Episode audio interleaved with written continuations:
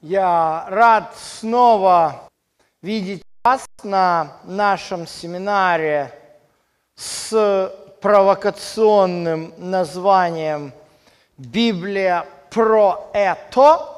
Вчера мы убедились, что Библия очень много говорит о том, что такое процесс бракосочетания. Если мы сможем преодолеть ту пропасть во времени и понять особенности той культуры, то мы видим, что такое брак. Мы однозначно видим, что Библия определяет брак как долговременный союз между мужчиной и женщиной, ключевой основой которого является что? Ответственность и обязательства.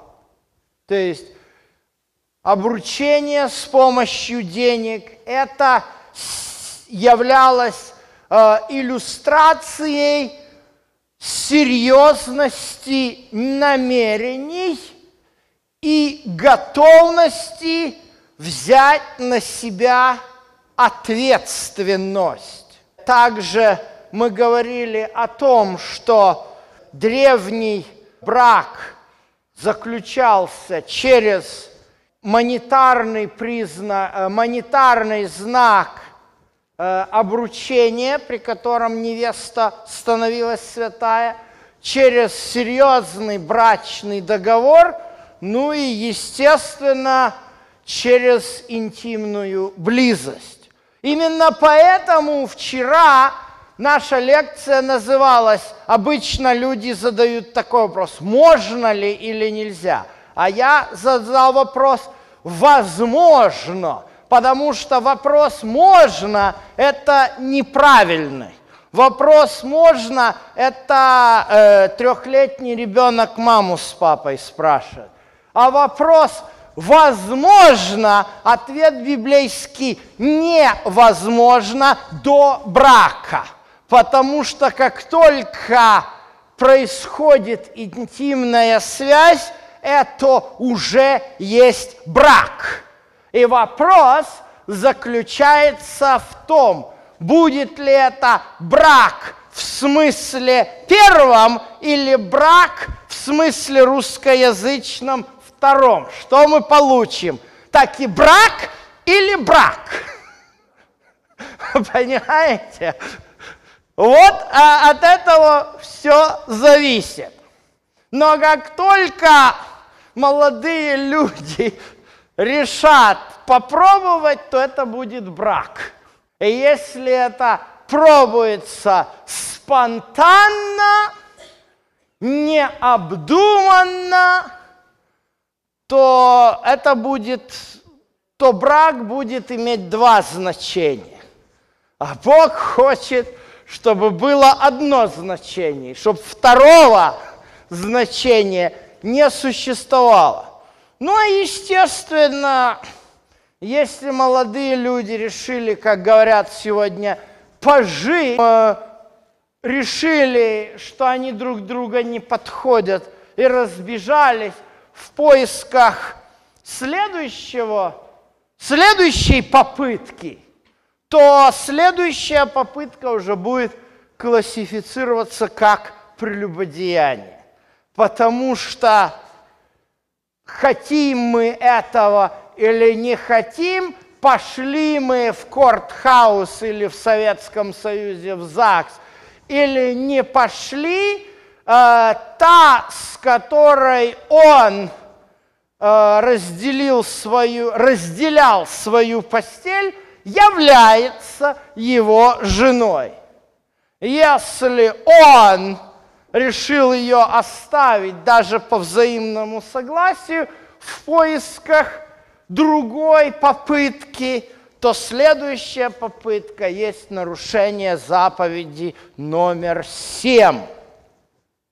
Это в качестве повторения.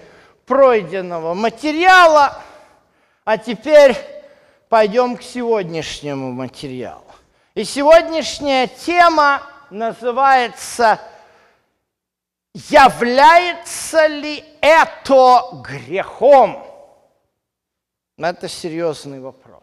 Это, к сожалению, очень серьезный вопрос. И в христианстве этот вопрос тащит огромный, огромный багаж. Вы знаете католическое учение о рождении Марии, Матери Иисуса? Если не знаете, я вам расскажу. Мария, мать Марии была тоже девственницей. То есть в католическом вероучении Мария рождена точно так же, как и Иисус, без мужа. Ну, православное учение не согласно с этим. Оно чуть-чуть отличается. Отличие вот в чем – а, если вы откроете любое православное предание, то вы прочитаете о том, что а, мать и отец Марии, святая Анна и святой Иаким, начнем с того, что это уже легенда, и она противоречит Библии. Если вы откроете Евангелие от Луки, 4 главу, то вы увидите, что отца Марии, согласно Евангелию от Луки, звали Илий, а не Иоаким. Вот. Поэтому это уже заведомая выдумка. Но суть дальнейшей жизнью, воздерживаясь друг от друга, только лишь имея интимную связь один раз для того, чтобы зачать Богоматерь. Откуда все это в христианстве? Друзья мои, все это в христианстве идет из эллинизма.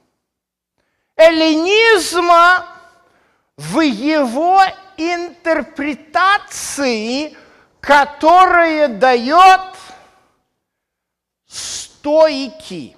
Что такое философия стойка?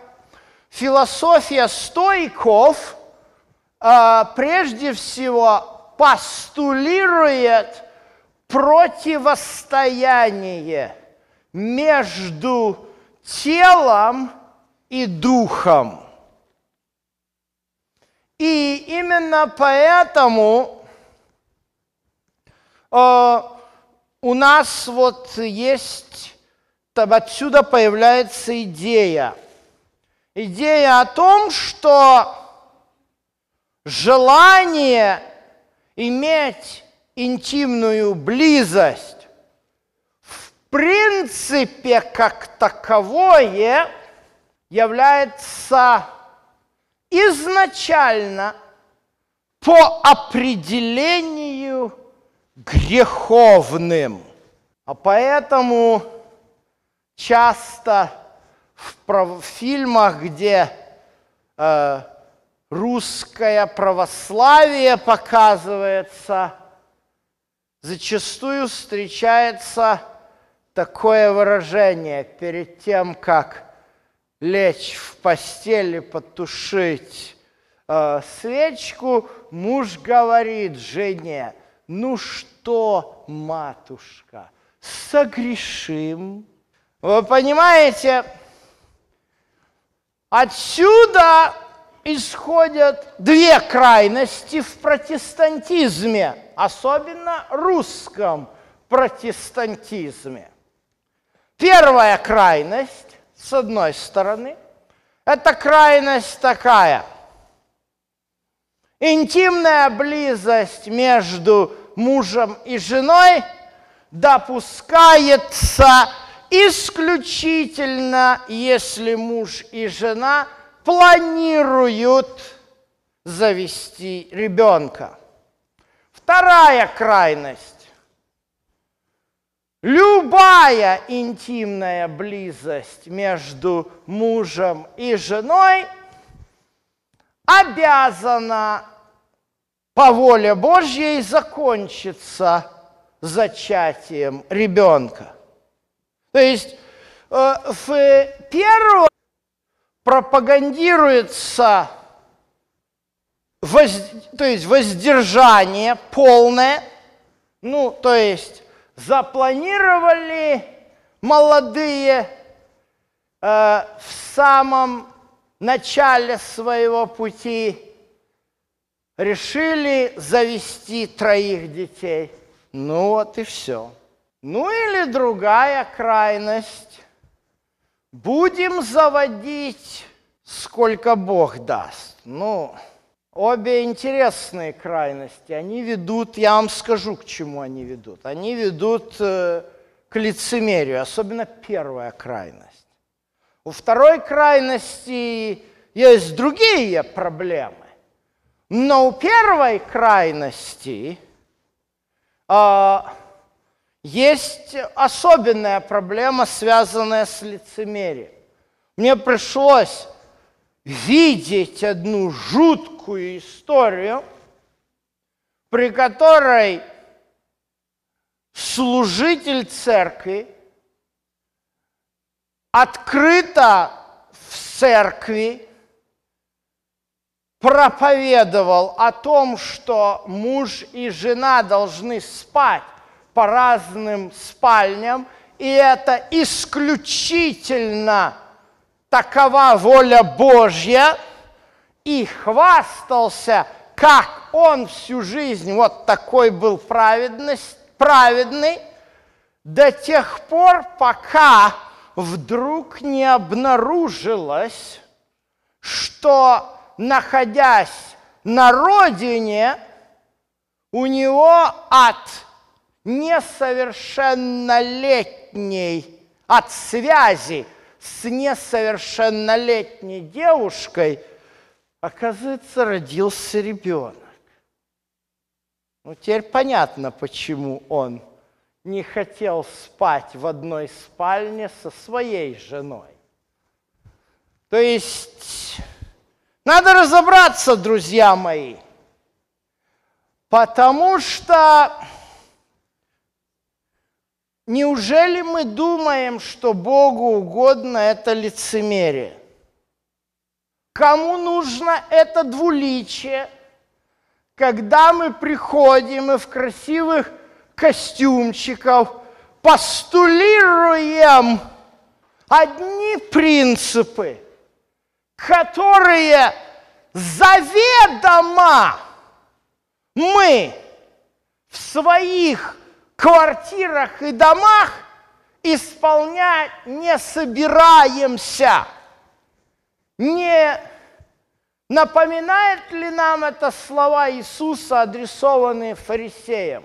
Когда мы говорим, когда Он говорит, налагаете бремена неудобоносимые, сами которых носить не собираетесь. Поэтому ответы на эти вопросы, я хочу вас пригласить к Библии, чтобы вы сами могли услышать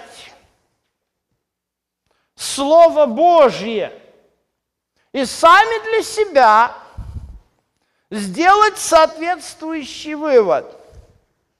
Не на основании православной традиции – не на основании греческой философии, не на основании семейного воспитания, что является одной из самых больших причин брака в браке, когда Молодожены, во-первых, не в состоянии поговорить о своих ожиданиях друг от друга, не в состоянии поговорить о своих представлениях об этом. Это, кстати, самая главная причина. Что каждый приходит в супружескую постель со своими представлениями, и, дв, и двое абсолютно да, о них не подозревают. Причем самое интересное, даже после многих лет об этих представлениях не в состоянии поговорить, потому что эта тема является как в семье, так и в церкви таким табу, что, в общем-то, представляют, причем все, да, даже когда о ней начинают говорить, говорят вот в таком лицемерном тоне, и все прекрасно понимают, что тот, кто об этом говорит, явно лукавит. Давайте откроем Библию, чтобы я не мудрствовал лукаво. Начнем с книги «Песни песней». Это интересная книга, правда? Что вы о ней знаете? Я вам скажу, что большинство христиан знает об этой церкви, об этой книге. Они знают, что он в этой книге – это Бог, а она в этой книге – это Израиль, так? Хорошо. Я предлагаю, э, вернее, она, извините, церковь. Иудеи понимают немножко по-другому, я вам почитаю потом. То есть это любовь Бога и церкви, да? Ну, знаете, друзья мои, я математик. Вот. Я, я не очень хороший математик, вот. Э, но я немножко, я учил математику на физфаке все четыре года.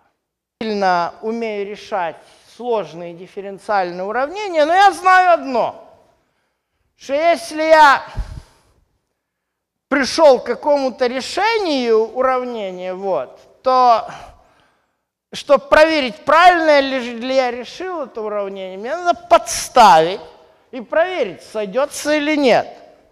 Это, этих, этого у меня хватит. На это у меня способностей достаточно. Вот я вам здесь подставлю, предлагаю подставить. То есть давайте вот откроем, если у вас есть Библия, откройте э, четвертую главу. Давайте подставлять под слово «она», возлюбленная, давайте подставлять слово «церковь». И посмотрим, что получится. «О, ты прекрасна, церковь моя!» Понимаете? Глаза твои голубые под кудрями твоими, волосы твои, как стадо коз, сходящих с горы Галаадской. Зубы твои, как стадо выстриженных овец, выходящих из купальни, у каждой пара ягнят, и бесплодной нет между ними. Как лента алая губы твои, и уста твои любезны, как половинки гранатового яблока – под кудрями твоими. Скажите, пожалуйста, что является у церкви глазами, губами или кудрями? Можете мне ответить? Или я, может быть, Библию вообще не понимаю? Но я читаю, что написано. Но как? под это я могу подставить слово церковь.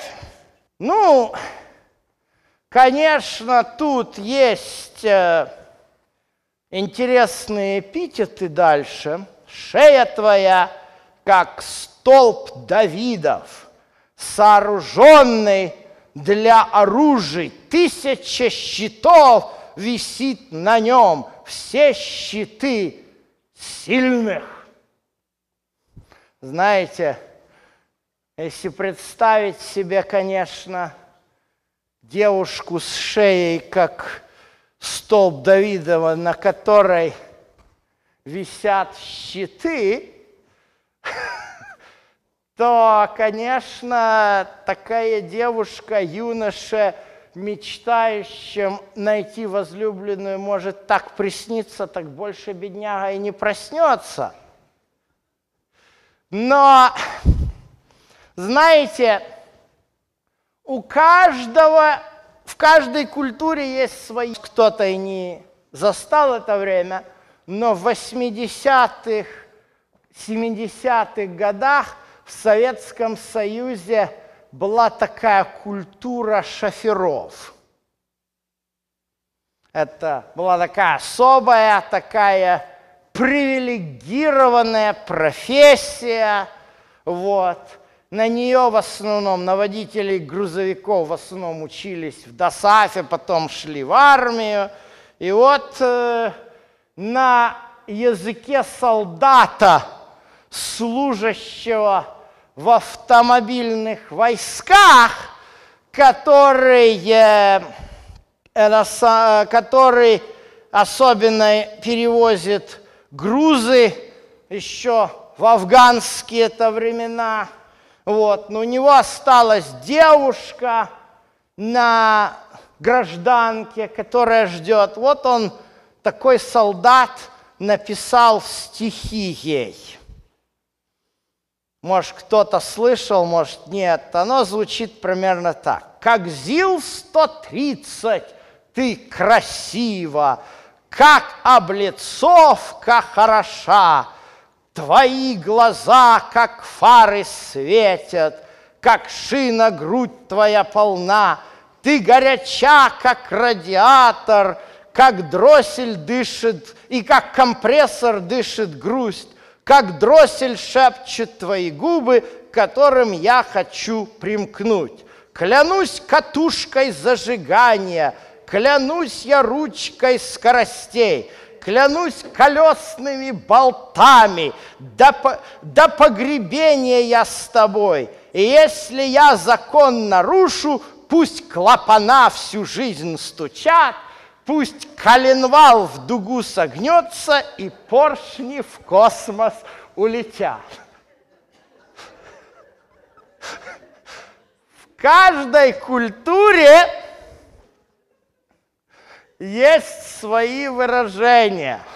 Я не очень уверен, что девушке понравится комплимент, что ты такая красивая, как ЗИЛ-130. Если еще помните, как этот автомобиль уродливо выглядел. Но, тем не менее, мы видим явное отсутствие какой-то логики в том, если мы продолжаем вот говорить, что давайте читать книгу «Песни песней» не так, как она написана, а вот что это, дескать, Бог э, и церковь. Вот. Ну, а куда уже Давидова, то дальше идет э, пятый стих. «Два сосца твои, как двойни молодой серны, пашущиеся между лилиями, доколе день дышит прохладою, и убегают тени, пойду на гору мировую, на холм Фимиама. Вся ты прекрасна!» Будем подставлять сюда церковь или уже не будем? Возлюбленная моя, пятна нет на тебе. Понимаете, отдельные стихи, вот этот текст седьмой еще можно куда-то, как говорится, прилепить и сказать, вот эта церковь без пятна, без порока. Что? церковь, да без пятна, да без порока. Это вообще очень интересное заявление. С каких это пор? Скажите, что такое церковь? Что такое церковь, друзья мои? Это люди, да? То есть церковь состоит из людей без пятна, из порока. Где ж такое Библия учит? Как э, пишет Павел в первом послании Тимофея, церковь состоит из людей, которые являются прощенными грешниками, а не собранием безгрешных людей. Понимаете? То есть, если мы будем продолжать сюда вставлять слово церковь, то у нас вообще откровеннейшая ересь получится. Мы договоримся о безгрешности церкви, куда оно идет. Ну, естественно, я вам хочу сказать, очень многих читателей книги «Песни песней» издревле смущало наличие таких подробностей. И поэтому как христиане, что самое удивительное, так и иудеи пытались вложить в эту книгу аллегорический смысл. И вот, например, о чем, как интерпретирует э, пятый стих про двух сосцов, э, арамейский перевод этого текста, называемый э, Таргумом. Здесь, естественно, это перевод можно так сказать, парафраз, даже не парафраз, а скорее всего перефраз. Вот как оно звучит. Значит, текст оригинала мы прочитали. «Два сосца твои, как двойни молодой серны, пасущиеся». Два лидера, которые будут служить тебе. Мессия, сын Давида – и Мессия, сын Ефрема. Они подобны Моисею и Аарону, сынам Йохавады, которые, которые как молодые антилопы или близнецы газели.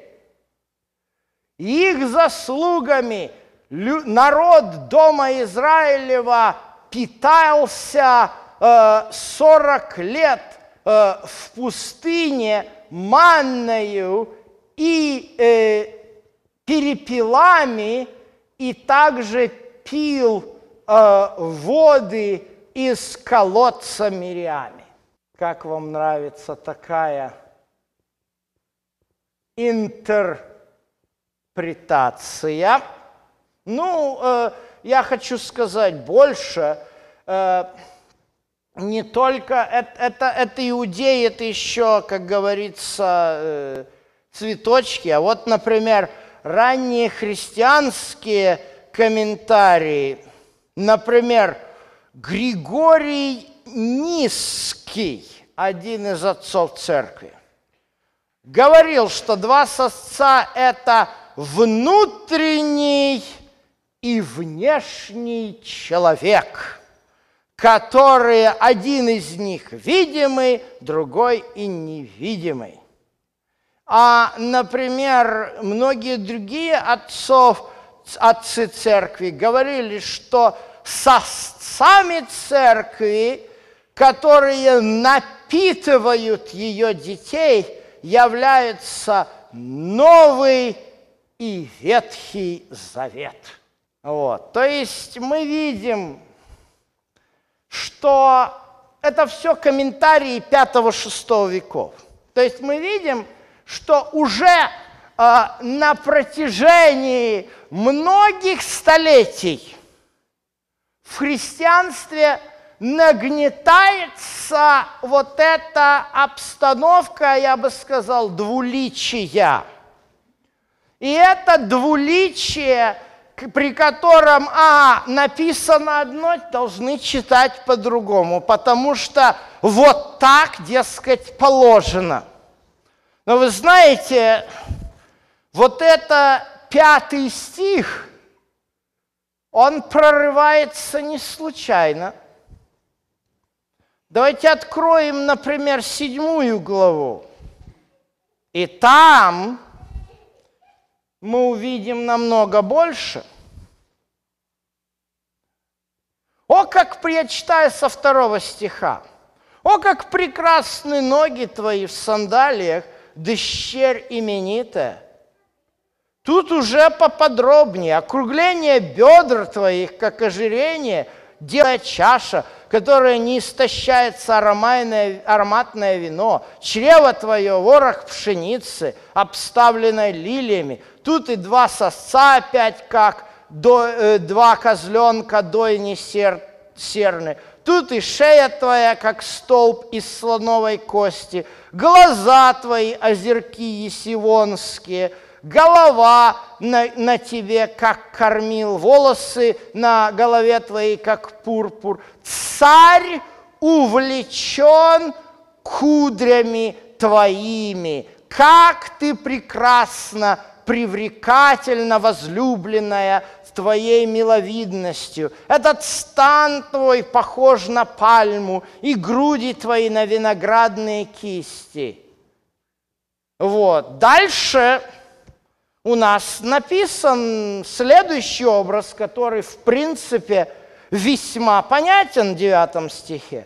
Подумал я, влез бы я на пальму, ухватился бы за ветви ее, и груди были бы вместо кистей винограда, и запах от ноздрей твоих, как от яблок, уста твои, как отличное вино. Оно течет прямо к другу моему, услаждает места уста утомленных.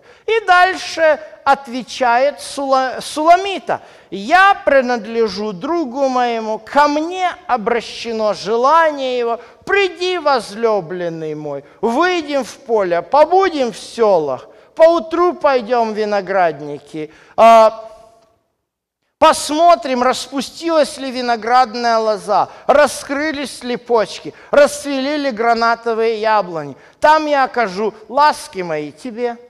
Скажите, пожалуйста, что описывает здесь Соломон? Греховную страсть?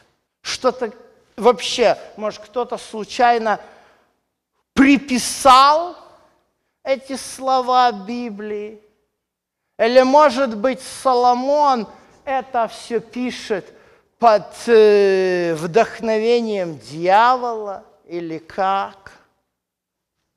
Друзья мои, мы читаем с вами одну Библию. И здесь явно превозносится, вот в этой главе, седьмой главе книги «Песни письмей», однозначно превозносится это. Причем в очень возвышенных выражениях, очень красиво, без особой вульгарщины – но тем не менее, знаете, я на всю жизнь запомнил одного известного проповедника, который на свадьбе помещ... по... пожелал молодоженам читать друг другу эту книгу. Да, это, это книга «Песни песней» об этом. Что это за книга вообще? Ну, насколько реалистична эта история в жизни Соломона, вряд ли. Интересно, как он говорит, 6-8. Есть 60 цариц и 80 наложниц и девиц без числа. Но единственная она, голубица моя, чисто моя, единственная на у матери своей, отличенная у родительницы своей и так далее. То есть эти слова очень интересны. Эти слова, с одной стороны, показывают, что это явно Соломон. Вопрос. Кто эта девушка? Существовала ли эта девушка в реальности, в жизни Соломона? Знаете, если анализировать эту книгу, то литературный ее анализ показывает, что она не представляет собой целостное повествование, целостную историю. То есть эта книга не начинается любовью и не заканчивается счастливым браком. Эта книга представляет из собой не что иное, как коллекцию серенад. То, что возлюбленные поют друг другу. То есть это песни, поэтому она называется песни песней. То есть это коллекция песен. В принципе, у меня даже на компьютере э, есть, э, кто желает, я вам покажу, как ее поют. Может быть, в необычном стиле, но э, я, я, она у меня есть записана, ее поют в традициях э, синагог, в частности, сефардские синагоги в Турции, в Алжире, традиционно на пейсах пели всю эту книгу. И у меня был преподаватель, э, Рабай Исаак Ярушалми в университете, в Hebrew Union, и он нам э, ее таки спел от начала до конца наизусть на иврите. Вот. То есть это, это песни, они хорошо поются. Вопрос, кому их пел Соломон. Мы, кстати, видим, на каком этапе жил эту книгу. У него к концу его брачной карьеры скопилось аж 700 жен. А тут у него только 60 цариц. А он, да и наложниц полно. А он вот ищет – вы понимаете, что ищет Соломон? Соломон ищет ту настоящую, ту уникальную, которых среди этого 60, 60 цариц, то есть как у, у Соломона позаводились эти царицы, вы же знаете, он со всеми э, правителями мира позаключал э, мирные договоры, каждый из которых заканчивался, ну хорошо, я тебя отдам замуж свою дочь. Вот одна царица с Египта, другая там с Моава. Чему эти царицы привели Израиль, мы очень хорошо знаем. Дали ли они Соломону счастье? Вы понимаете, книга «Песни песней» – это феерия – она в голове у Соломона. Соломону не пришлось встретить ту, которую он описывает. Но нам он описал очень красиво, под вдохновением Божьим. Так написано у Павла во втором Тимофея 3,16. Все Писание что? Богодухновенно. То есть это тоже получается богодухновенно, да? То есть, соответственно, вопрос, является ли это грехом само по себе? Является ли сам акт проявление любви между, вернее, выражение, я бы так сказал, любви между мужчиной и женщиной грехом. Знаете, а, есть такая интересная книга. А, это известный равен, его зовут а, Шмуэль Ботех. Книга по-английски издана, называется «Kosher Sex», то есть кошерный секс. Да, есть секс кошерный, а есть не кошерный. Так вот, он говорит об этом как таковом. Он приводит два интересных особенности, которые отличают человека от зверя. Первая особенность.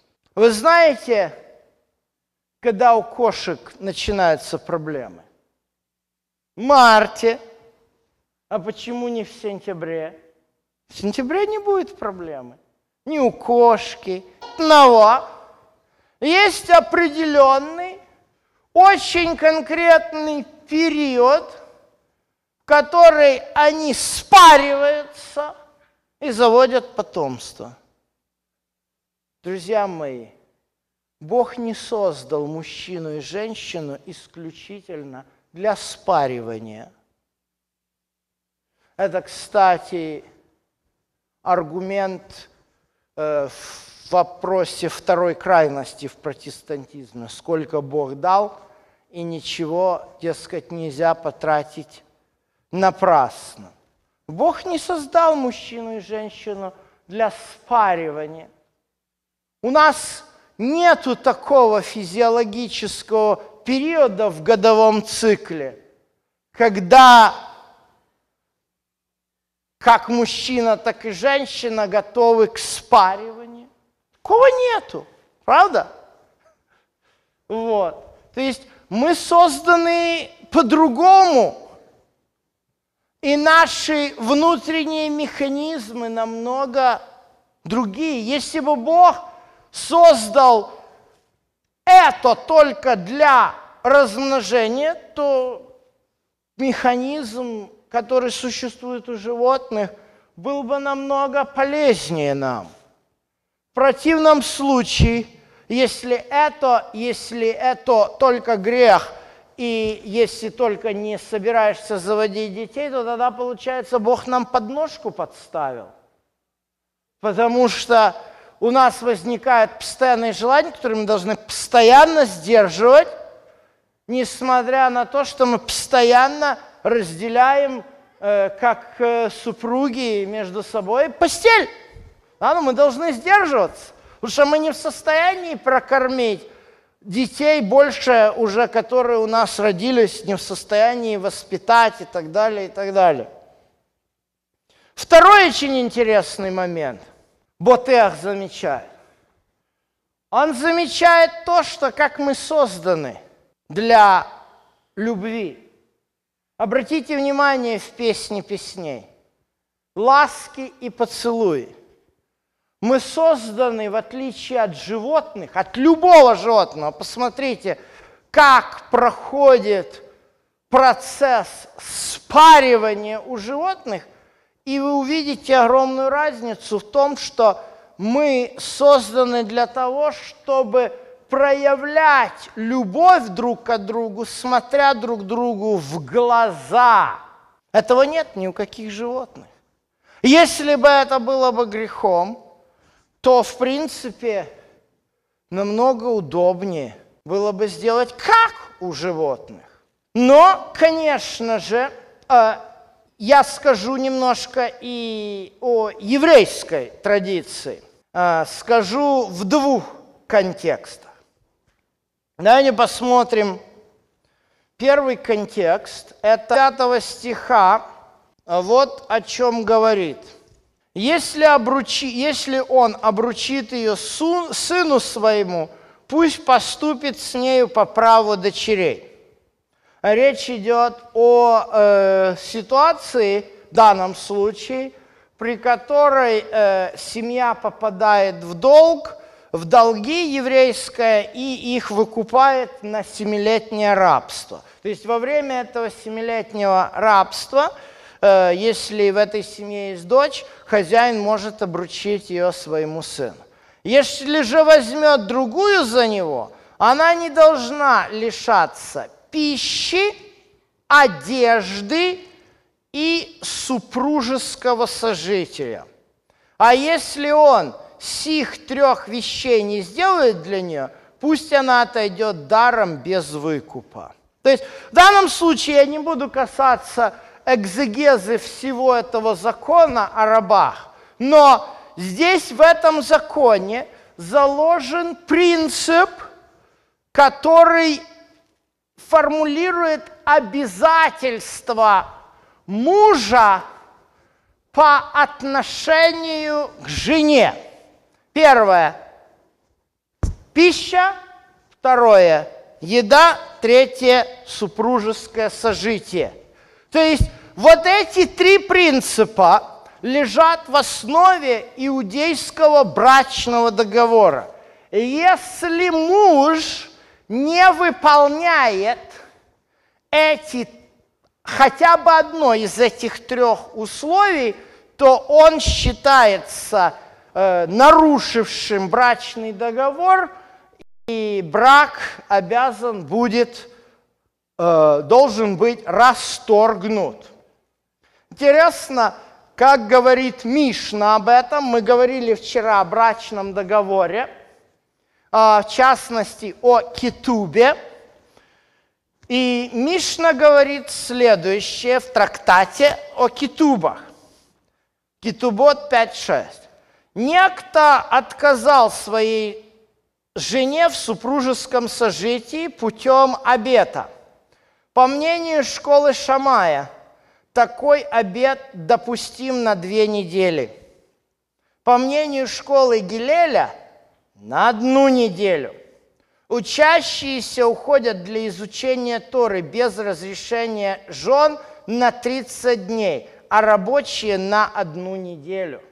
То есть мы видим, как в данном случае иудейский закон очень четко регулирует, в отличие от христианства, в иудаизме это является важной и существенной составляющей ну, конечно, они дальше пишут э, исключения. Вот написано сроки супружеского сожития, о которой говорится в Торе, для, э, например, погонщиков ослов раз в неделю, для погонщиков верблюда раз в 30 дней, для корабельщиков раз в 6 месяцев и так далее. То есть мы видим, не буду э, особо деталей вникать, но мы видим вот этот вот момент. Но я хочу вам показать еще один интересный момент э, иудейской традиции. Когда Талмуд комментирует выше прочитанное в Мишне, вот что говорится. Ученики, студенты Торы, их обязательства супружеские, когда исполняются? Ответил раби Иуда э, и э, раби Самуил. Раз в неделю по пятницам.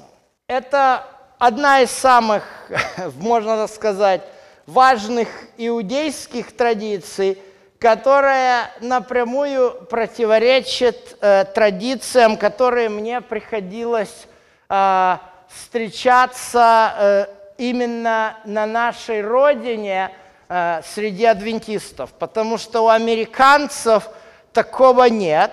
И всегда, когда э, я помню, приезжал в 90-е годы какой-нибудь ученый из Америки, э, всегда его по церквам спрашивали, а в субботу можно? Естественно, пастор делает такие американец глаза, он это впервые слышит. Интересно, что, э, На каком основании это делается тоже весьма э, комичное библейское основание.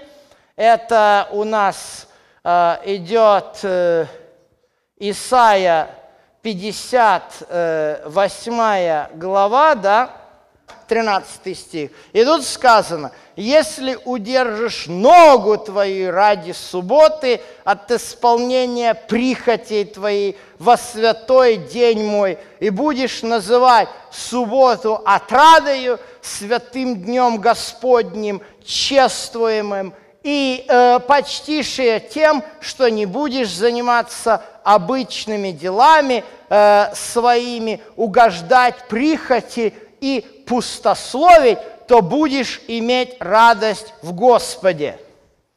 Когда мне всегда задают этот вопрос, можно в субботу или нельзя, то я всегда спрашиваю у людей, уже отвечают, если удержишь ногу твою, я, естественно, говорю, так там же написано ногу. Вот. Ну, Шутки шутками, но суть в чем?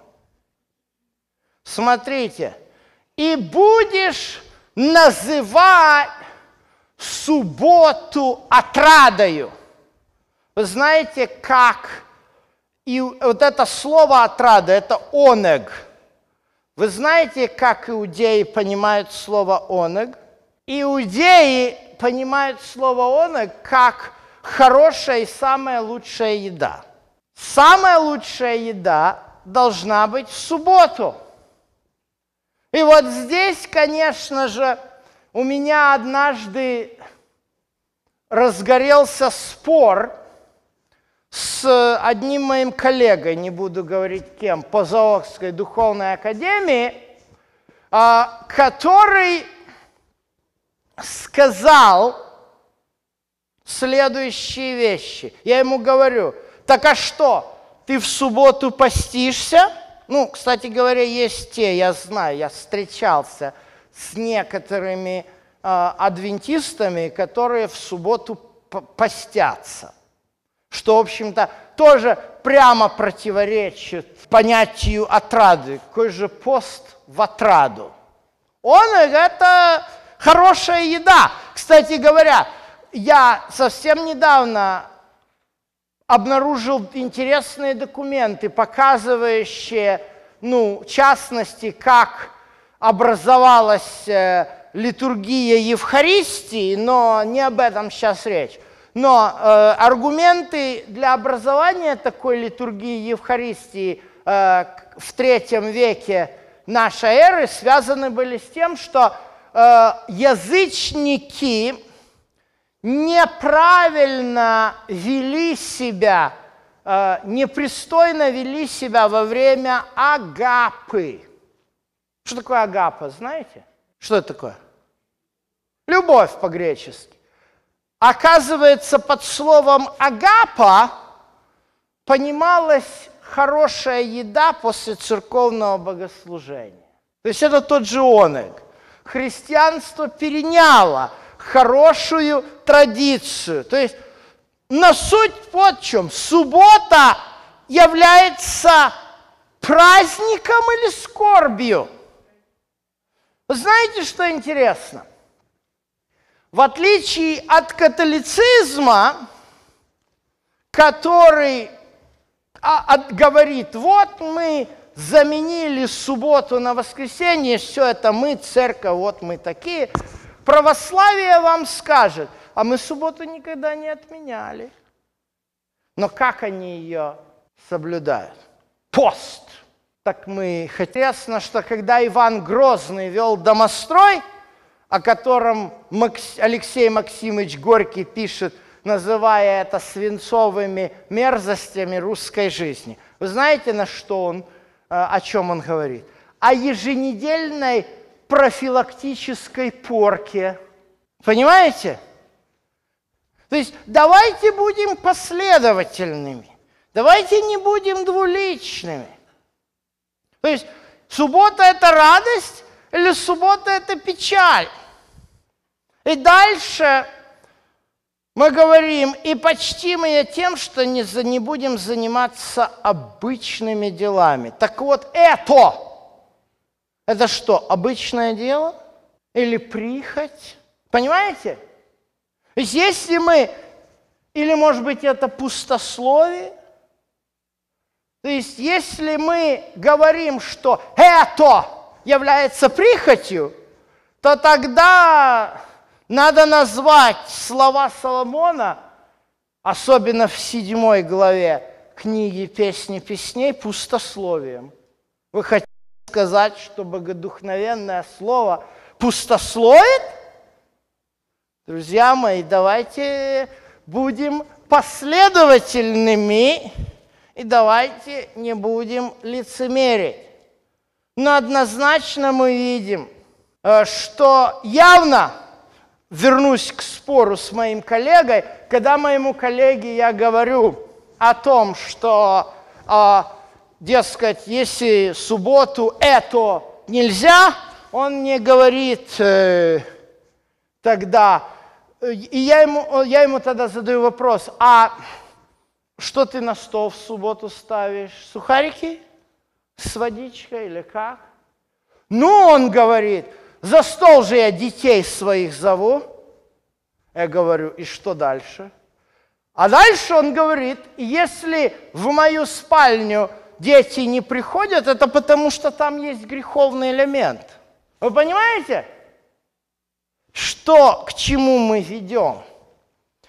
Все это обратно уходит к католической теории первородного греха, при которой на слова «они были наги и не стыдились» воспринимается том, что вот запретный плод – это не запретный плод, а метафора на интим, который Бог запрещал. Это? Так это запретный плод? То есть, вы понимаете, если мы ставим вопрос, что это имеет греховные элементы, тогда у нас много есть серьезных вопросов к Богу. Потому что Бог определенным образом нас создал, и Бог, получается, нам сделал, конечно же, самое главное, тут не философские рассуждения, а то, что записано в Библии. Ну, конечно же, при определенных условиях это может быть грехом. Давайте откроем притчи, пятая глава. И давайте просто почитаем, что написано. С 15 текста. «Пей воду из водоема, текущую из твоего колодезя, я помню, как в начале 90-х некоторые умники на Украине и в России пытались этот текст применить как библейское основание для уринотерапии. Но давайте читать этот текст в контексте. Пусть не разливаются источники твои по улице, потоки вод по площадям. Пусть они будут принадлежать тебе одному, а не чужим с тобою – источник твой да будет благословен, и утешайся женою юности твоей. Вот что такое источник твой. То есть это жена юности, любезною ланью и прекрасною сердною. Груди ее да упаяют тебя во всякое время. Любовью ее наслаждайся постоянно. Слышите? постоянно.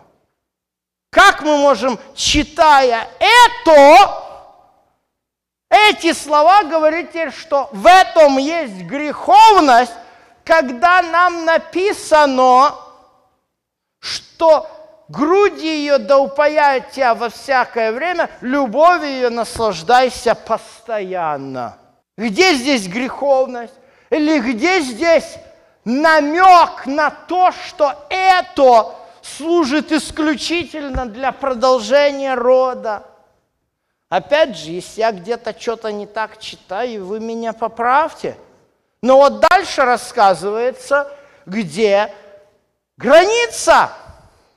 Для чего тебе, сын мой, увлекаться постороннею и обнимать груди чужой?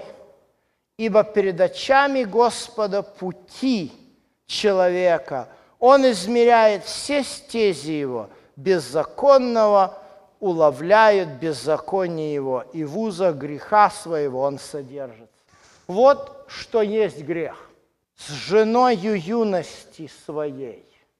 Это никогда не есть грех. Но вы знаете, когда в семье нету этого понимания, и одна из половин семьи воспринимает это как грех, то тогда есть так. Брак будет всегда счастливым, если в нем есть искренность и понимание. Поэтому давайте будем искренни в том, для чего Бог нас создал, и последовательны в нашем исследовании Библии.